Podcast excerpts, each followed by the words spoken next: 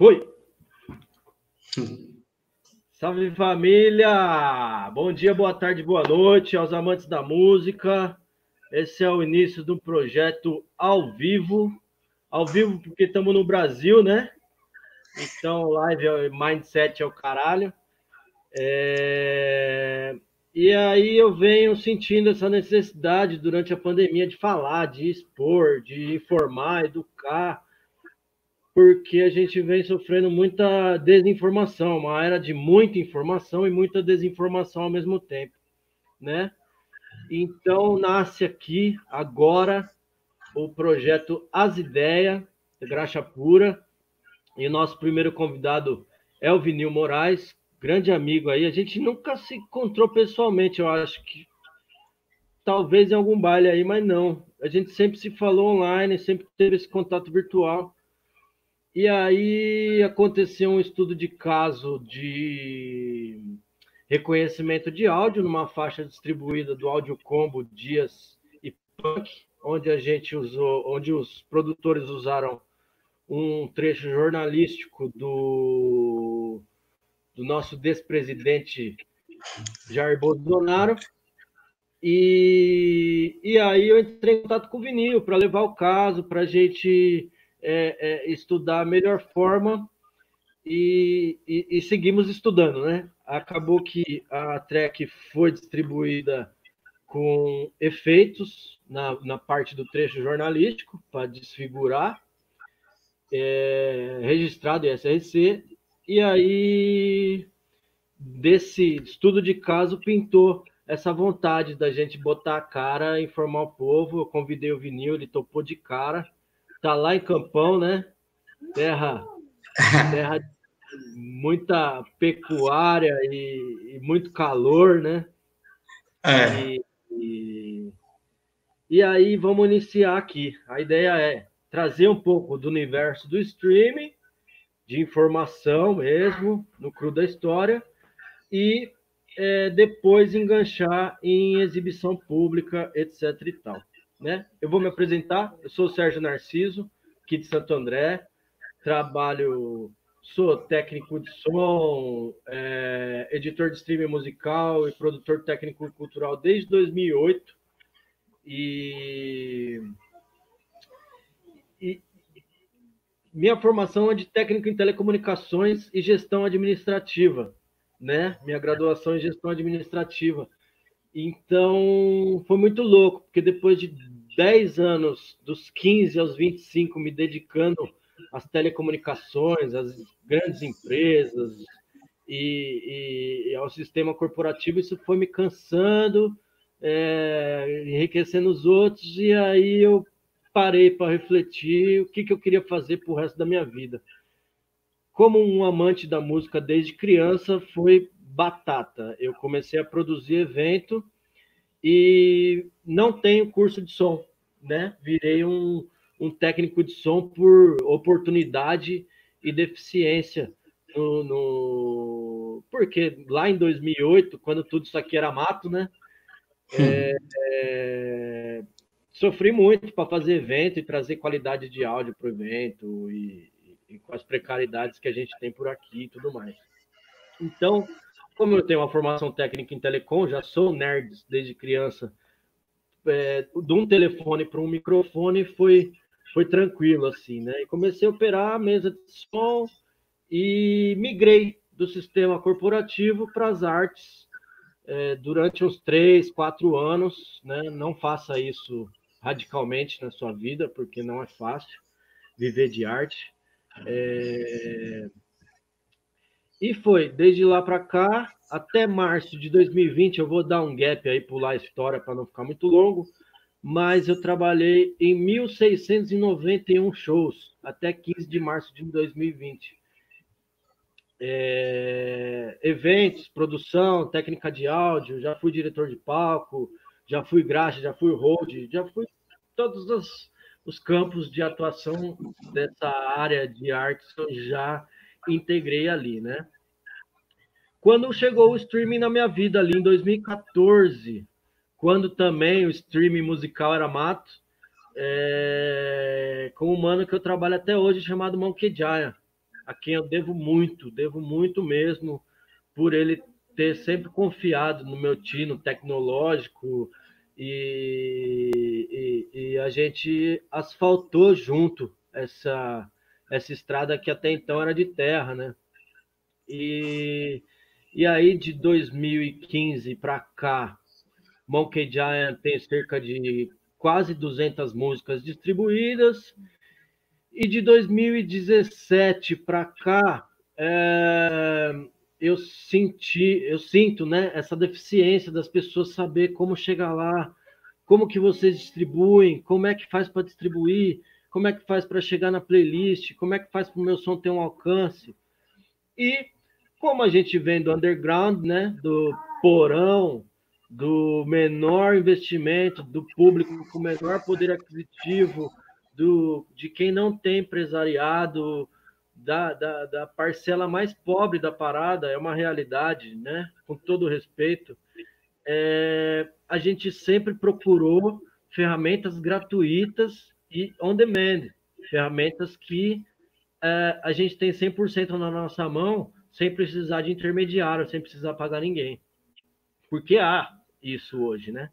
É, em determinados níveis, mas todo trampo de streaming musical é possível fazer de forma é, gratuita, que eu digo entre aspas, porque em alguns casos o valor vem sobre resultado, né? Quando você distribui numa One RPM, você tem ali 70% de volta. Então, 30% é o valor do serviço, mas você não precisa desembolsar antes, o que é muito legal.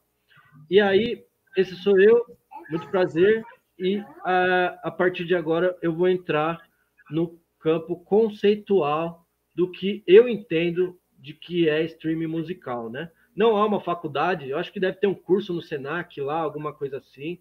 É um mercado novo, é um mercado que tem 10 anos e, e se consolidou aí há 5 anos, talvez. E isso é muito novo, se falando de mercado, né? E ao mesmo tempo é um fenômeno, porque é um, é um mercado em ascensão. Então, para a gente entender, a música, na, na, minha humilde opinião, é um dos produtos mais complexos que a humanidade já criou, né? É muito louco, porque ele é sensorial, ele mexe com o corpo, ele mexe com a mente, ele é usado para musicoterapia, tem até música para planta, se você pesquisar. Então, na minha opinião, é isso. É um dos produtos mais complexos que a humanidade já criou e por isso que eu me dedico a ela, né? Tudo que eu faço é pela música. E a partir do momento que a música está pronta, o que fazer, né? É, todo esse campo da criação, da gravação, é, da teoria musical, eu sou leigo, velho. Eu não entendo nada. Eu sou ruim demais. Odeio ficar em estúdio ouvindo loop de música. Eu fico louco. Se eu não tiver com o computador trabalhando, eu, eu quero arrancar os cabelos que eu não tenho, porque é foda. O meu negócio é do ao vivo, é do play, é da música pronta para frente. E é muito louco, porque desde que eu comecei a trabalhar com música, eu me posturei dessa forma, em é, ser quem sou eu? Eu sou o cara que preenche a lacuna, a deficiência que o artista tem, para que ele só se preocupe com a música, para que ele vai se dedique totalmente à sua arte e o resto, as veias burocráticas, cuido eu, as veias técnicas, cuido eu. E isso faz com que o cara fique tranquilo no estúdio, sabendo que a música dele vai ter um caminho daqui para frente, né? Então, essa, essa foi sempre minha posição na música, né? Do cara que supre as deficiências conforme o, o, o para deixar o artista se preocupar só com a arte. Ok, música feita, música pronta e agora? música é um produto, né? E é um produto vendável em várias formas. Eu costumo dizer que ela é uma árvore e é uma árvore que tem vários galhos. E cada galho desse é, pode ser uma forma de rentabilizar. Seja lá nos anos 80 o vinil, que volta agora nos anos 2015, 2020, né? Seja CD, que é o boom dos anos 90, 2000, seja agora 2010, 2015, 2020, via streaming musical e ainda o, a veiculação pública, que é rádio, TV, todos aqueles que colaboram com o ECAD. Então, para entender eu vou pegar essa parte de streaming musical e é, quando chegar na veiculação pública, eu toco a bola para o vinil, pro vinil levar. E aí eu trouxe alguns dados aqui interessantes, né? Se você analisar o streaming musical, streaming nada mais é do que ouvir música no fluxo contínuo de dados, diferente do download. É você ouvir a música online. Ponto. Em 2018, ele movimentou 17 bilhões de dólares no mundo. Esse mesmo valor, em 2000, foi o que o CD rendeu. Então, você tem uma transgressão aí, uma transformação de mercado na mesma proporção, né? É, o mercado tá. Isso em 2018. E de lá para cá, teve, tem uma expectativa de crescimento de 18% ao ano. E isso, em questão de mercado, é astronômico, né? Um crescimento de 18%. E a tendência é que ele dure muito mais do que o CD. O CD existe, né? Tem aqui do, do meu ladinho aqui, ó. Ok, Giant, Noale. Eu gosto muito de CD, mas hoje ele é um cartão de visita. Você não consegue. Ele é um complemento de rentabilização, né?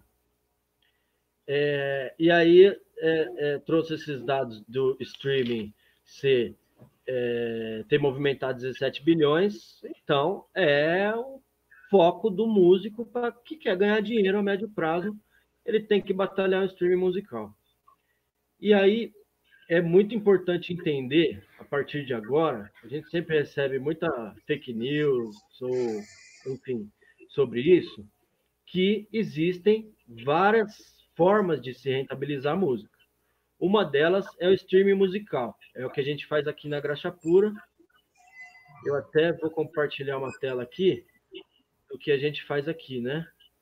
É, orientação técnica mercadológica, eu faço suporte ao registro, upload de manutenção, estruturação da distribuição em geral, trabalho as estratégias de lançamento, é, suporte a podcasts, promovo facilidades de marketing, pré-save, smart links, e também tem a questão das lojas, que é o acesso ao perfil de artista, personalização, o acompanhamento das lojas e submissão aos editoriais de playlists. Então, para entender o universo streaming, a gente tem uma uma figura que é a distribuidora. A distribuidora pega a sua música e transmite ela globalmente e ela transmite para a loja. Que a loja é onde o usuário vai ouvir a sua música de fato e pagar por isso, né? E nesse universo todo, é, muita gente esqueceu de uma cartilha anterior, que é a da exibição pública. E o que é a exibição pública? É a música tocar em casas de show, festivais, rádio, TV, motel, é, eventos, ou seja, todos aqueles que contribuem ou deveriam contribuir com o ECAD, né, que é o Escritório Central de Arrecadação de Direitos Autorais. E aí eu já vou passando para o vinil, e desmistificando um pouco. É, essa semana eu ouvi umas três, quatro vezes aqui a galera vindo me perguntar: pô, a OneRPM rouba meu ISRC. A OneRPM passa o meu stream para Ivete Sangalo. Calma, galera, não é bem por aí. Não é nada por aí, na verdade, né? O que a OneRPM faz? A OneRPM é uma distribuidora que quer viabilizar a publicação das suas músicas em lojas e não em festivais rádio e TV. Então você já imaginou dois galhos de uma mesma árvore aí. Para viabilizar essa distribuição, ela gera um ISRC que a gente chama de provisório. Mas se você não trocar, ele vai ficar lá para sempre. Então, esse ISRC provisório, ele te protege no ambiente web, certo? Se alguém sobe a sua música na Nova Zelândia ou no Campo Grande, você não vai conseguir monetizar essa música. Você vai ter um barramento de distribuir essa música porque tem um reconhecimento de áudio ali. Então, esse SRC provisório da ONU-RPM te protege no ambiente web e é feito para viabilizar a distribuição. Mas isso não descarta o ISRC original, que é o ISRC da associação, ok?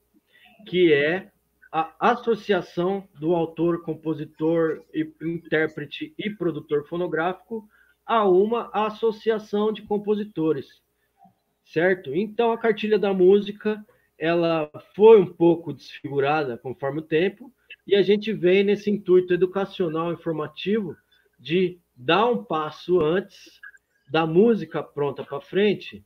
É, eu costumo fazer uma analogia que é igual ao filho. Quando o nosso filho nasce, a gente vai lá e registra, né? Esse é o pai, esse é a mãe. A associação tem o mesmo caráter. Cada música que nasce é um filho. E ela requer um registro em cartório, né? E para dizer, ó, esse foi o médico obstetra, esse foi a enfermeira, esse foi o anestesista, esse é o pai, esse é a mãe da música. Mais ou menos é essa analogia. E aí o meu conhecimento inteiro, como eu disse, meu, minha formação é técnica e, e totalmente autodidata, né, mano? De aprender fuçando e tal. E aí eu fui até essa parte de associar, dar suporte aos artistas se associarem, entrar na plataforma da UBC, da Abramos e gerar o ISRC. Isso é muito fácil, isso é muito legal.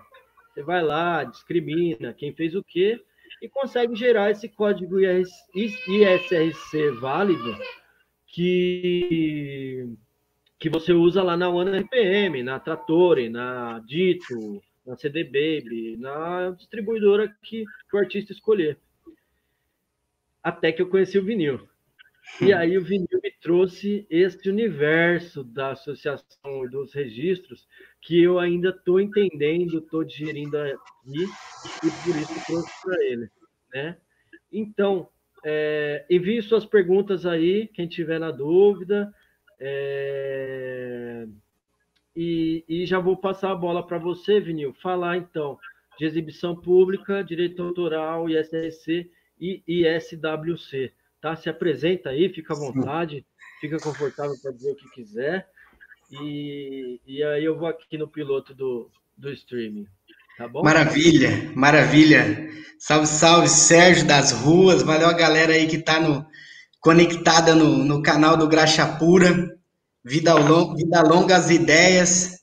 Que continue sempre é, mandando essa, é, é essa, essa informação todo mundo precisa, todo mundo quer, né?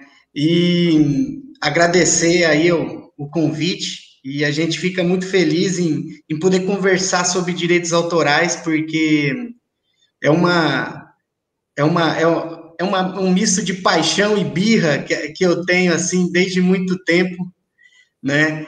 É, quando sou compositor também, né? Então comecei a, a entender um pouco sobre direitos autorais para fazer os registros de algumas composições, né? Então, é algo que a gente vem estudando há algum tempo. E pegando o gancho do que você falou em relação à parte de distribuição de direitos autorais, né? Em, em, relação à execução pública, né?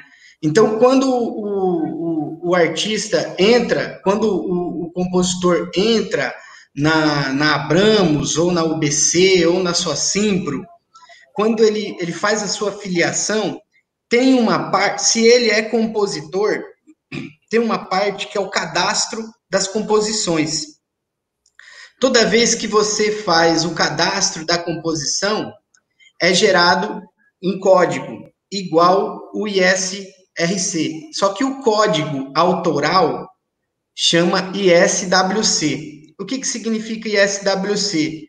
É o código relativo à obra autoral. E o ISRC é o código relativo ao fonograma que utilizou uma obra autoral. Então, toda obra musical possui um ISWC e pode possuir diversos ISRCs de acordo com as diversas gravações que, que podem ser feitas, né? E aí, quando a gente chega nessa parte da distribuição dos direitos autorais, né? O ISWC recebe uma parte e o ISRC recebe outra parte. Isso quando a gente fala de distribuição de rádio e de TV, né? Então, o ISWC fica com dois terços do valor e o ISRC fica com um terço do valor. Esse um terço do valor é o chamado direito conexo, que é o direito pago para os músicos que participaram da gravação, para o produtor fonográfico e para o artista que cantou, né? A divisão é 41% para o artista, 41% para o produtor fonográfico e 17% é alguma coisa para os músicos dividirem entre si. Né? Isso aí é a parte de divisão de direitos conexos que a gente tem quando uma canção é tocada na rádio. Então, tocou na rádio, é, é, é recolhido um valor total. Desse valor total, dois terços vai para obra autoral, que são os compositores que recebem essa obra autoral.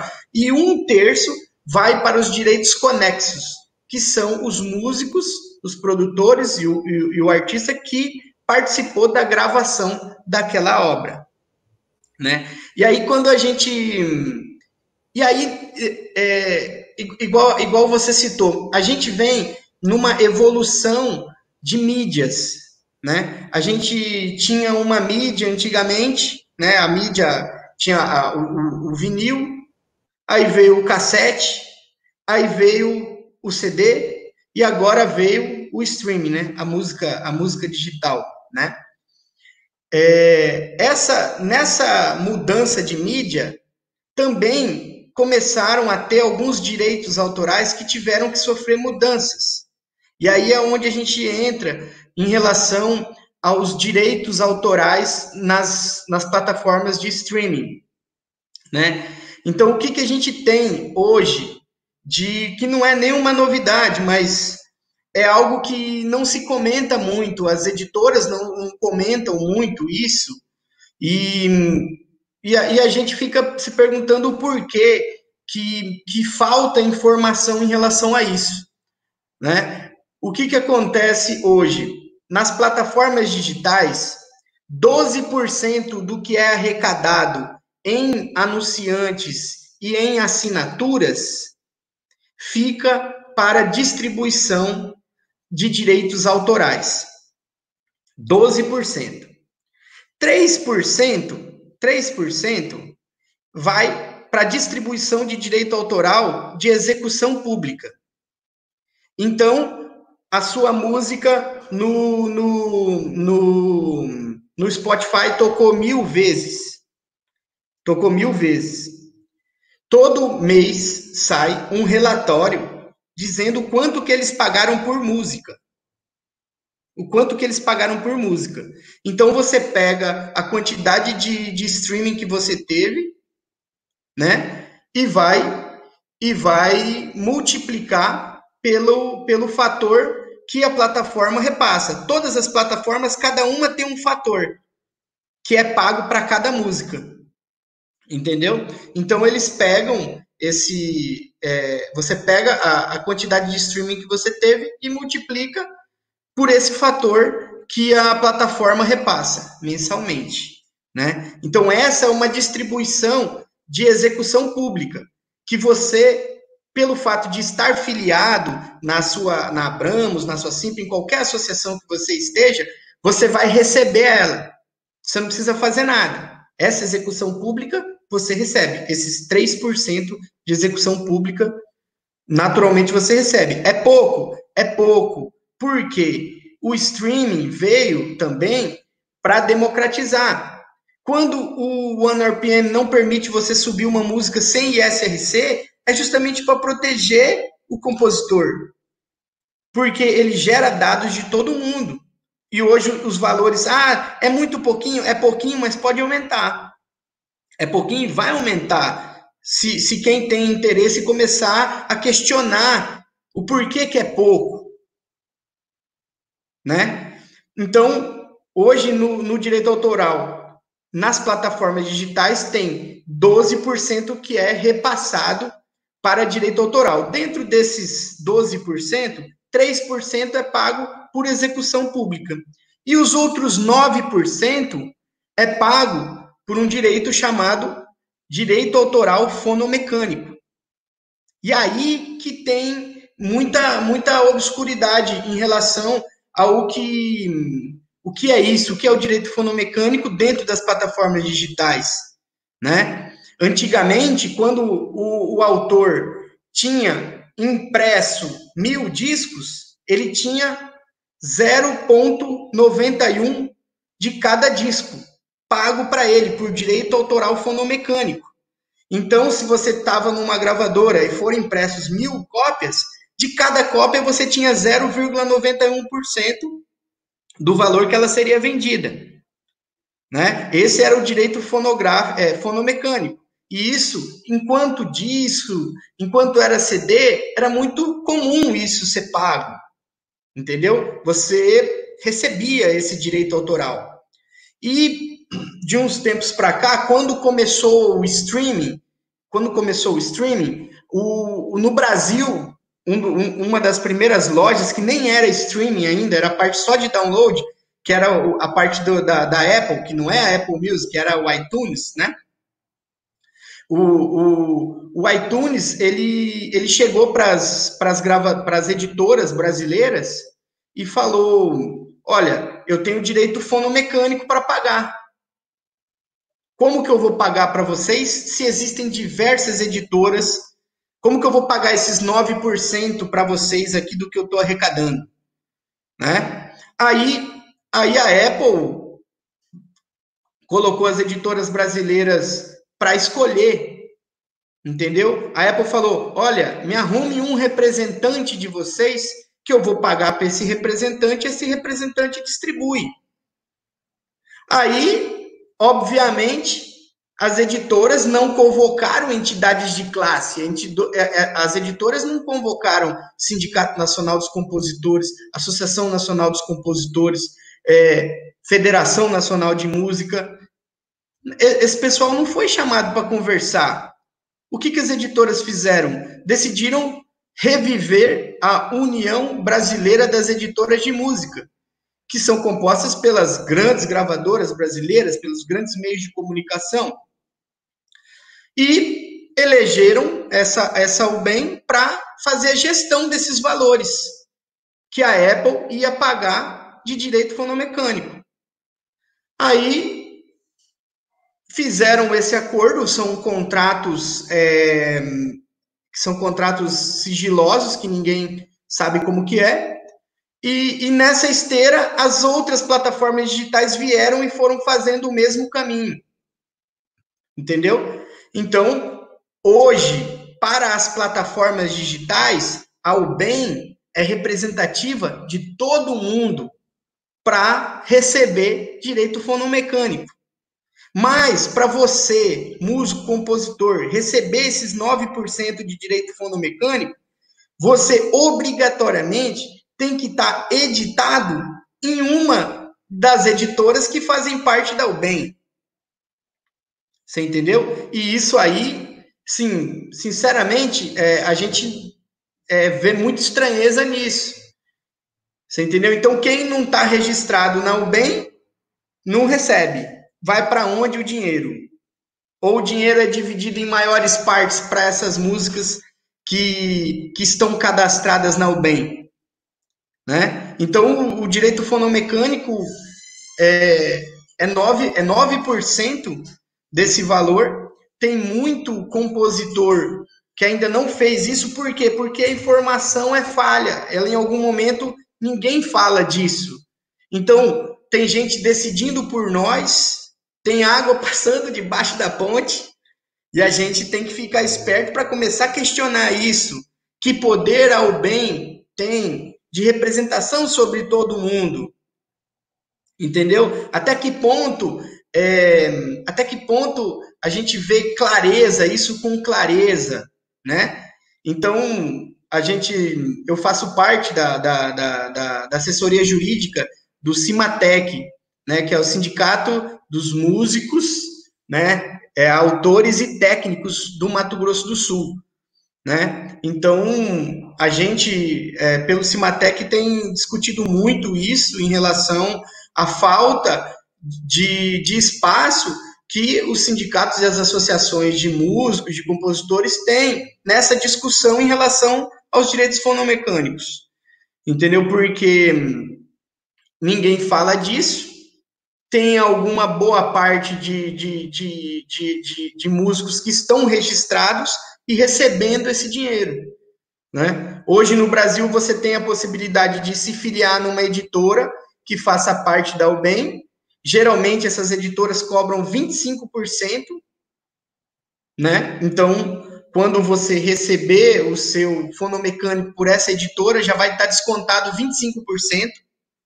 Ou você pode fazer um contrato para receber esse, esse fonomecânico utilizando a Abramos Digital, que oferece um serviço no qual ela cobra 10% para te representar perante ao bem para receber esse valor, né? Então, hoje teria dois caminhos para a gente conseguir receber esses 9%, entendeu? Ou se ou pegando todas as músicas que estão em streaming e colocando numa editora e dando 25% para eles coercitivamente, porque se a gente não fizer, a gente não vai receber, né? Ou a gente vai para Bramo Digital coercitivamente também, mas que paga, que, que cobra menos, entendeu? E a gente, e a gente faz essa, essa inscrição para receber esse, esse fonomecânico, né? E o, o escritório que faz. A UBEM contratou um escritório chamado Back Office Music Service. Esse escritório, ele faz, ele recebe todas as informações de todas as plataformas digitais e desses 8, é, dos 9% pago do fonomecânico, esse escritório back office fica com 8,9%. E o restante é repassado para o bem. E a UBEM faz a distribuição para as músicas das suas editoras filiadas. É, isso aí. Esse escritório ele foi contratado pela UBEM, ele dos 9% do, do, do, do direito autoral fonomecânico, ele recebe 8,9%. Ele repassa o dinheiro líquido para o bem e a UBEM repassa para suas editoras. Quem não é da UBEM não recebe isso. Entendeu? E aí, e aí é assim, né? É, sua música só vai subir, só vai, você só vai receber, você só vai receber essa, essa, esse direito fonomecânico se você tiver filiado em alguma editora que esteja na UBEM. Se a sua música não estiver no cadastro do Back Office Music Service, você não recebe. E, segundo eles, não tem direito a retroativo segundo eles, não tem direito a receber retroativo, né? Se a sua música não entrou até hoje, você não vai conseguir pedir é, os, os, os, os, cinco anos é, anteriores, né? Mas isso aí é uma questão que a gente já está já tá começando a, a, a, questionar, né? A gente já está começando a questionar é, a UBEM, né? Via ação jurídica, e para saber mais informações sobre esse contrato de, de fonomecânico, né? Porque hum, juridicamente eles não podem ditar regras. De, juridicamente eles não podem ditar regras. É, eu não acredito que a UBEM seja representante legítima dessa nação de compositores, dessa nação de streamings que a gente tem, e que, se não der a mão para ela, vai ficar sem nada na tigela. Né? Farinha pouca, meu pirão primeiro. Né? Então, os caras estão lá comendo um monte e a gente está aqui entendeu? Então temos, temos que se ligar, né, e começar a sempre a ter esse papel da representatividade em relação a essa discussão, entendeu? É, tá, tá mexendo com o meu direito, tá, tem, é algo relacionado à música, é algo relacionado à arte, apareça, converse, fala, queira, queira saber, procure saber, porque é necessário ficar atento, ficar atento, porque tão desse, como eu já, já, já vou repetir, estão decidindo pela gente, né? Então a gente tem que começar também a se organizar de certas maneiras para começar a questionar isso, né? Porque é um, são valores que são altos, ele é três, o, o valor do fonomecânico é três vezes o valor do, da execução pública. Então, é, e, e, e, e, a quantidade aí vai de acordo com a quantidade de streaming que cada um tem. Se o cara tem um milhão de streaming, né, ele vai, ele vai bater. E só para deixar claro que esse, essa parte de direito autoral é, nas plataformas digitais, tanto a, o direito autoral de execução pública como o direito autoral do fonomecânico, nada tem a ver com o royalty que é pago lá na plataforma, né? Da OneRPM, né? Como vo, vo, vocês fazem a divisão via, via share, vocês fazem dentro do próprio site, vocês fazem a divisão do royalty, né? É, tem eu acho que a única plataforma que consegue fazer isso de forma automatizada é o OneRPM. Tem o campo lá, contabilidade, royalty share. E você põe o e-mail do cara e esse share é feito automaticamente. Nas outras plataformas não tem, não tem essa função. O cara tem que receber e repassar manualmente. Sim. Porque porque esse pagamento, esse pagamento do royalty, ele já é uma outra, já é uma outra relação jurídica, né? É uma outra relação contratual que a banda tem entre si e que decide para fazer esse recebimento, né? Sim. É, eu acho que sintetizando todo esse pensamento, é importante as pessoas entenderem o quê? Você distribuiu a música na plataforma via streaming. Você gera um royalty. Esse royalty volta para você via streaming, via plataforma, conforme a negociação que você tem lá com a sua distribuidora. Se volta 70%, 80%. Isso. Tem umas que prometem 100%, mas essa promessa também já testei aqui, não foi 100% coisa nenhuma. Ah. É, é, e, e aí, sintetizando de novo a questão da música ser uma árvore, e são galhos diferentes. Por um galho, você distribui via streaming. Só que a pessoa, ela tá ouvindo o Spotify andando na rua, né? Você me corrija se eu estiver errado. E isso é configurado como exibição pública também. Exibição isso. pública mais é do que a música que toca na atmosfera. Então, se você está lá no metrô ouvindo música, você está ouvindo música, pagando o serviço, e, e isso volta em, em royalties e volta também no outro galho que é o da veiculação pública. E isso. esse é com pouco acesso democrático, né? Isso, é, é isso aí. É, volta o royalty por um galho e volta o autoral pelo outro galho. Nesse galho do autoral tem duas, tem duas, tem, tem dois galinhos lá dentro. Um que é da execução pública e o outro que é do direito autoral fonomecânico. Sim. Né? Então, igual até só para você citou, bem citou, foi teve teve essa discussão se o streaming era exibição pública, execução pública foi muito grande, tanto é que foi parar no STJ. E o STJ decidiu que o streaming é execução pública. Porque mesmo você ouvindo do seu celular, ela está exposta para ser ouvida numa plataforma pública. Aí eles foi, foi longa a discussão, eles não queriam pagar nada.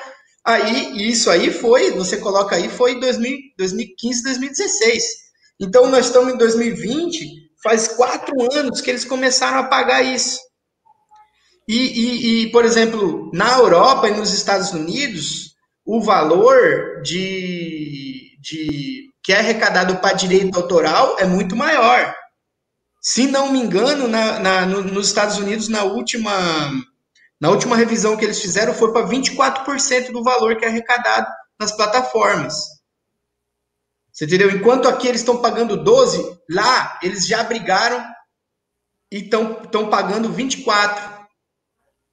Então, é, é, a gente, assim, até uma, até uma categoria aí, até uma categoria de streamers, porque os streamers precisam começar a reivindicar melhor pagamento de direitos autorais e melhor pagamento de royalties. E, e quando e, e, e, como como como qual entidade que é representativa para poder sentar na mesa com essas diversas plataformas digitais, né? Então, daí assim, hoje no Brasil, por falta de posicionamento da maioria, uma minoria que detém uma reserva de mercado que vem historicamente ocorrendo, né? Porque hoje, se você não precisa, hoje você precisa de editora para receber para receber o, fono, o fonomecânico, né? e para receber o autoral de televisão. Você precisa de editora para isso, para receber autoral de televisão e para receber fonomecânico. A reserva de mercado deles está ficando cada vez menor. Antigamente, só a editora podia gerar ISRC. Hoje, qualquer um pode gerar ISRC. Então, a gente, é, a música digital também transformou as relações entre os compositores, entre os autores, entre as editoras também. É, eu, eu acho muito importante o papel das editoras e tal, mas a gente, como músico independente, cada vez mais busca uma independência. E se chega num momento desse que eu preciso receber um direito autoral, eu vou ter que dar 25% da minha música, porque o contrato não é 25% só para receber o direito fonomecânico. Eu tenho que dar tudo para eles de 25%. Aí eles começam a morder o meu royalty. Então o cara me dá um. Tá, é, é, é, me empurra, me, me empurra, me empurra para um lado e me pega do outro. Entendeu? Então isso aí é, isso é algo que tem que ser debatido, porque que, que liberdade de escolha está parecendo venda casada, cara. Para você receber aqui, você tem que pular para cá, entendeu? Pô, é, é muito louco, é complexo, né? Mas eu, eu sou um cara do, do copo meio cheio, né? Eu, eu vejo o copo meio cheio, porque é pouco repasse, é pouco repasse, mas é um repasse, né? É. Eu, eu tenho clientes aqui que estão pagando conta de internet, luz e água com streaming, entendeu? Então, é, é um caminho, é um mercado novo, é o momento da gente se empoderar disso para começar a cobrar, né? Até, até, até só para dar um adendo, né? Porque assim, o fonograma, o fonograma é uma propriedade, é uma propriedade que você vai deixar, tiver filho, vai ficar para o seu herdeiro. O seu canal de One RPM, que hoje você recebe o share, isso aí vai ficar para o teu filho. Isso aí, isso aí vai ficar para os outros, isso aí você não vai parar de receber. Você entendeu? Isso aí vai pro, no, no vai, vai fazer lá o, o, o inventário, lá vai estar tá lá, canal do, do, do, do, do, do OneRPM, que entra dinheiro lá. E a gente tem que lutar é para aumentar essa quantia. Entendeu? Pra, já começou a democratizar, já, já é aquele negócio, o copo está meio cheio e eu quero mais. Sim vamos completar esse copo aqui. Tem uma pergunta do Douglas Moraes. Hum. Eu achei interessante. Como funciona o direito autoral no YouTube para vídeos de música cover? É liberado? Quer responder essa? Ué, pode, podemos, podemos responder. O que, que acontece? Em alguns casos, quando você sobe a música para o YouTube, né, e o, o, o Sérgio também sabe, sabe melhor que eu nessa parte. Tem algumas músicas covers que você sobe e que a, passa no radar da, da, da, da, da editora ou da própria distribuidora que faz a distribuição daquela música do artista original, né? Que eles fazem uma reclamação de direito autoral, mas não chegam a derrubar o seu site do ar se a música, se o seu canal não fizer monetização, né? É isso, Sérgio? É, é, é isso, né? A música, falando de YouTube, né? É, vai ter uma reivindicação de direitos dessa música. Se você não registrou ela, se você não comprou o direito dela, né? Não conseguiu autorização, ele vai continuar lá exibindo, mas você não monetiza, você não fica, esse conteúdo não fica habilitado para monetizar. E aproveitando o gancho, falando disso em plataforma digital, Spotify, Deezer, iTunes, é, funciona da mesma forma. Você precisa de uma autorização para essa distribuição. E o, o só, só, só completando só completando aqui o, o, o que ele disse. Para receber do YouTube, o direito autoral fonomecânico do YouTube também precisa estar tá registrado na UBM. Entendeu? Se a música é cover, né? Logicamente que você não vai conseguir receber esse direito autoral porque é de outra autoria, né? Então, o, o que. Aí a dúvida também que pode ser essa dúvida, porque ele pode pensar, não tem direito conexo de distribuição de plataforma digital. Por quê? Qual é a dúvida? Quando você toca um cover, mas o fonograma é seu, numa rádio, você recebe o direito conexo, que é 41% do artista, os 17% do músico, né? E você como cantor. Então você recebe um terço desse direito. Quando você toca um cover com liberação na rádio, você recebe o direito conexo, que é a, o, ISRC com as suas divisões. No, nas plataformas digitais e no YouTube não é pago direito conexo, só recebe o autoral. É, então é isso, né? Fica o recado aí para galera começar a se associar. É, eu não sei, o sindicato similar ao Cimatec aqui em São Paulo seria o SATED? Não, não. O SATED é outro sindicato. O SATED é do. do, do, do, do ele, ele é porque o, o, o Cimatec também tem a parte dos técnicos, né? E o SATED é, ele tem a parte de, de técnico também, né? Mas eu tenho que, eu tenho que ver qual, qual sindicato que está que tá, que tá em São Paulo. Se é o Sindimus, né? Tem o Sindimus e tem a Federação Nacional de Música.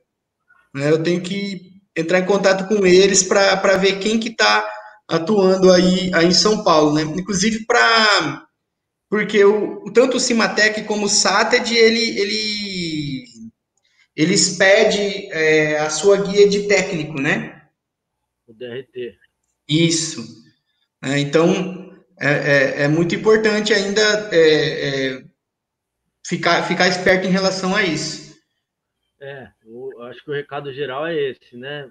Associem-se, filiem-se, procurem é, informação, procurem um advogado bom aí, que nem o vinil, porque a gente precisa estar bem amparado para evoluir essa democratização, né? A gente tem uma de democratização disso, é evidente, muito diferente do que era antigamente, né? Para você lançar algo, hoje a gente consegue lançar com muita facilidade, mas é, temos que se empoderar juridicamente, administrativamente da música.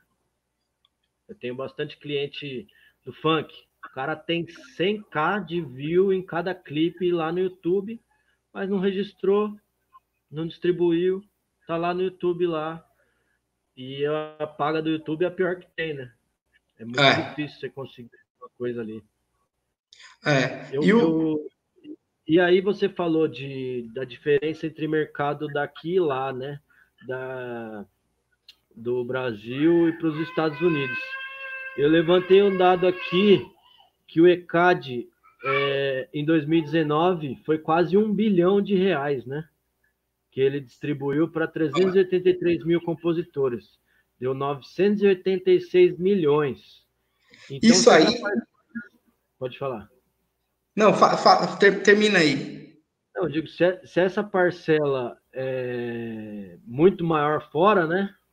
É. A gente, mas já é uma boa parcela aqui dentro. Então, imagina o campo que tem se todo mundo se empoderasse disso, esse valor ia triplicar fácil, né?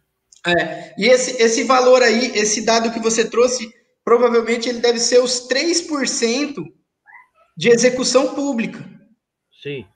Aí você, você põe é, mais 6% desse. É, é, você coloca. O, e os 9%, entendeu?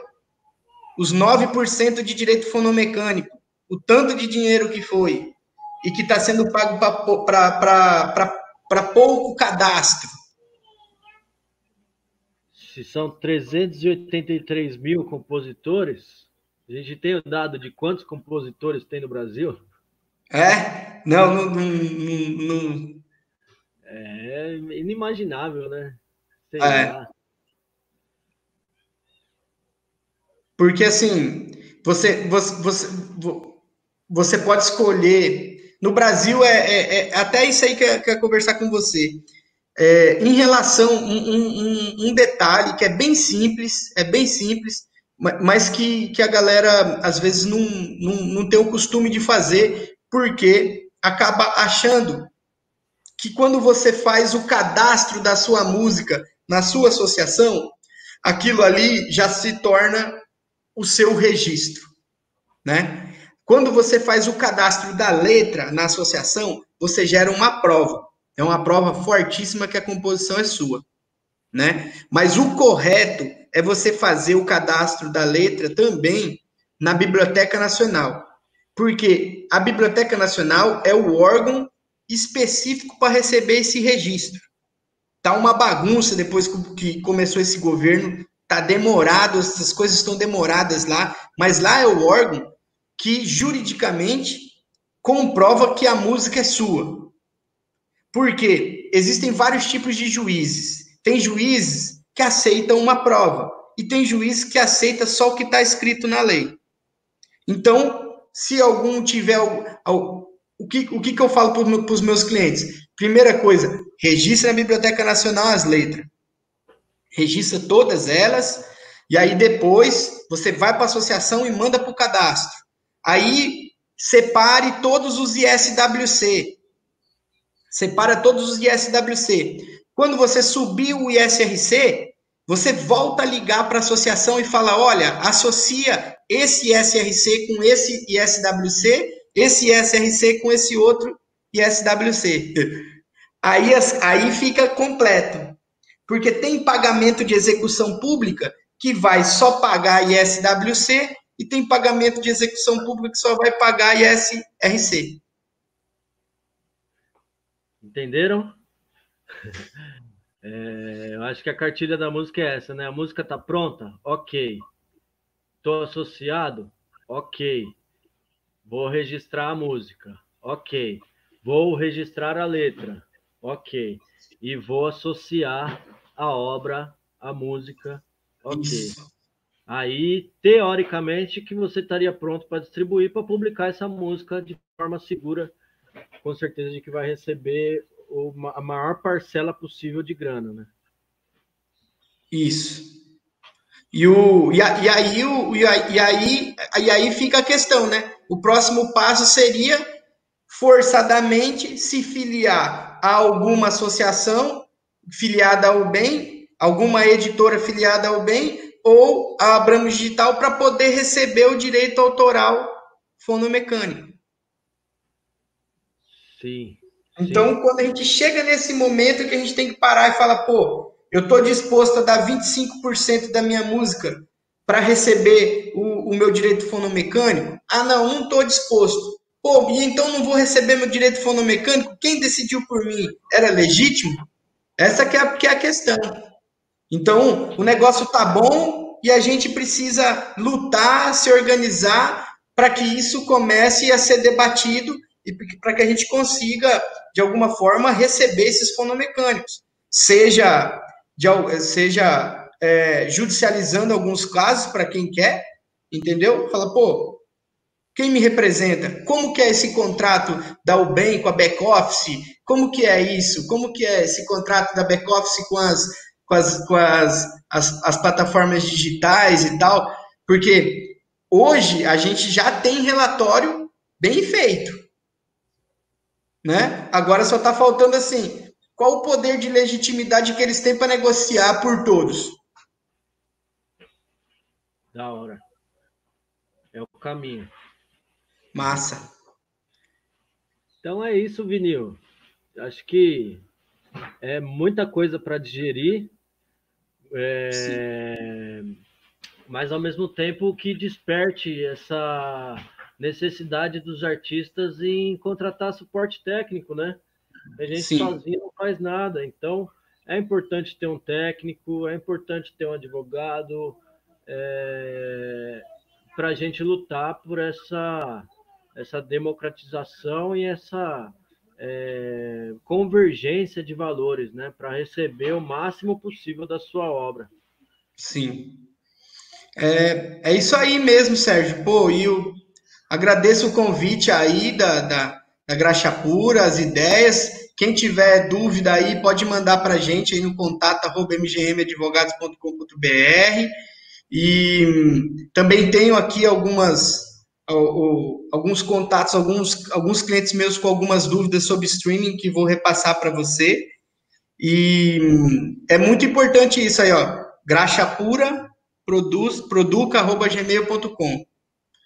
E, o, e a gente, assim, a gente, de certa forma, conseguiu ter a liberdade de ser músico independente e a gente nota essa necessidade de formatar uma equipe de profissionais que a gente pode confiar e trabalhar junto e, e para desenvolver essa, essa independência, né?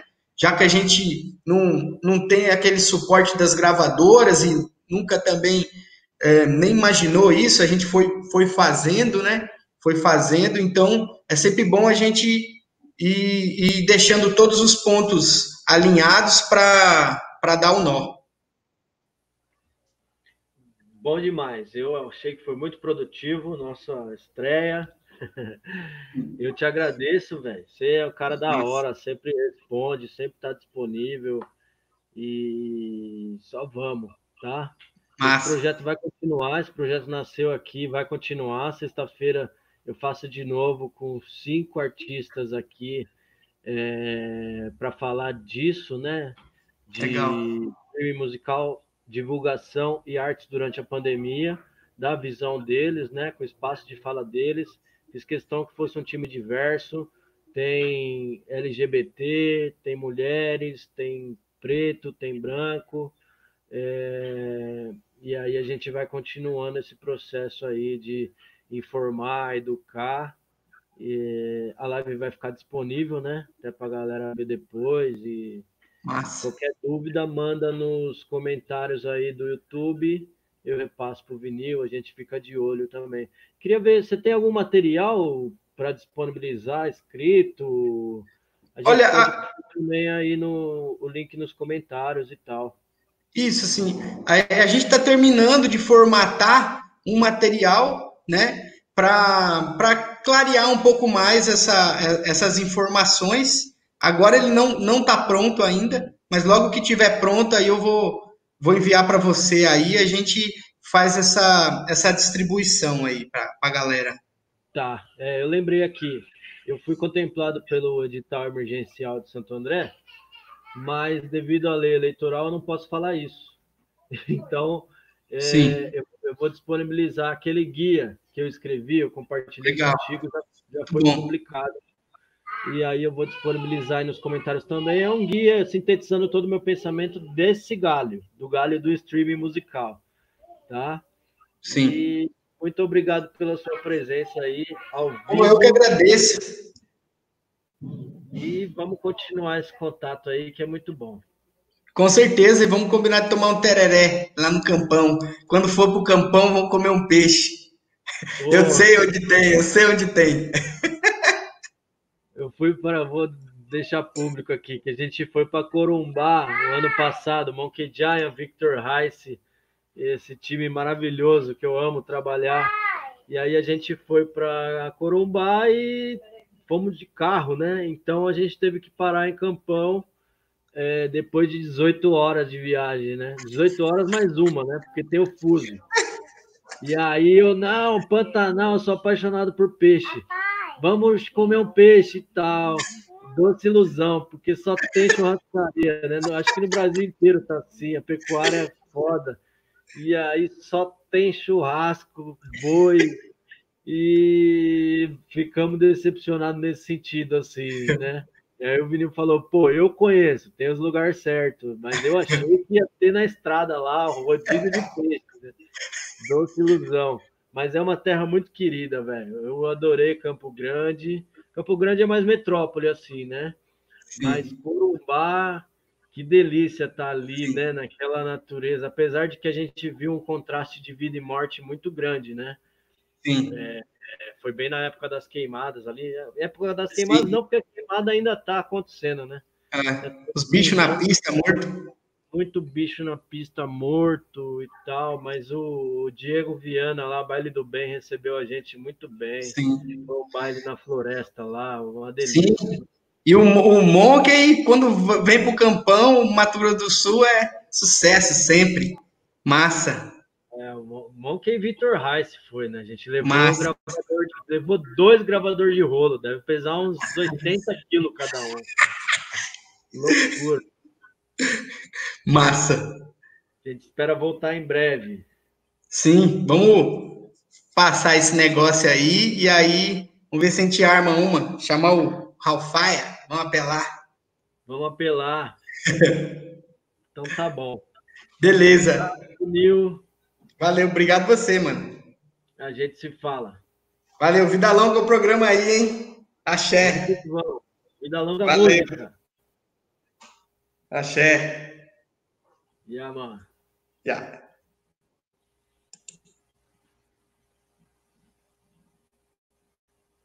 É isso aí. Obrigado, Vinil. Obrigado a todo mundo que acompanhou até aqui.